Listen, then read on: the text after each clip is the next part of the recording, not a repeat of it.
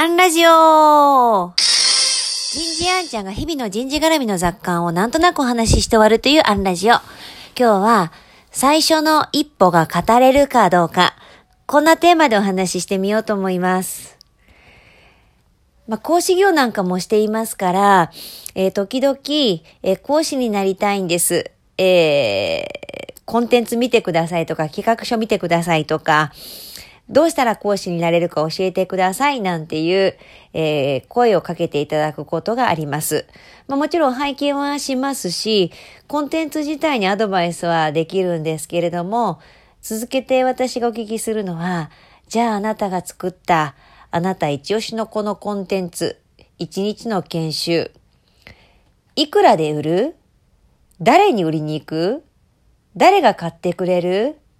まず何するみたいなお話をすると、大抵の方が口を閉ざします。全く考えていないんですね。そもそもいくらで売るかも考えていない。いくらいいものを作ったって誰に伝えるの、えー、もしくはいくらで買っていただけるの？が描けてなければ、それはもう前に進まないです。で、先日、訳あって、こう私の専門分野ではないんですけれども、ある20代の女性がスタイリストになりたい。で、こう悩んでいるみたいな、あの、話をしてくださって、で、こうずっと聞いていくと、こんなスタイリストになりたいとか、私の強みはこうなんだってのも、もちろん語ってくれる。で、こういつものようにお聞きしたんですね。あなたを一日スタイリストで雇ったらいくらするの？じゃあそれをあなたは誰に売りに行く？って聞いたらスパーンと答えが返ってきてむしろそっからどんどん話が広がっていってじゃあ私に一日お願いするわって言いたくなるぐらいの具体性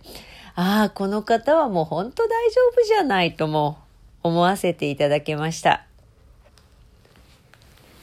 これから副業の時代なんかっても言われますから、こうね、企業に勤めながらこう自分の、えー、何か専門性を追っていくようなことをされる方も増えてくるでしょう。ただやっぱこう最初のスタートは、それ、いくらで売る？こう家族とか親戚演者じゃなくて、誰に売る？もっとシンプルなところからビジネスはスタートすることを自分の17年前の起業の時を思い出しても、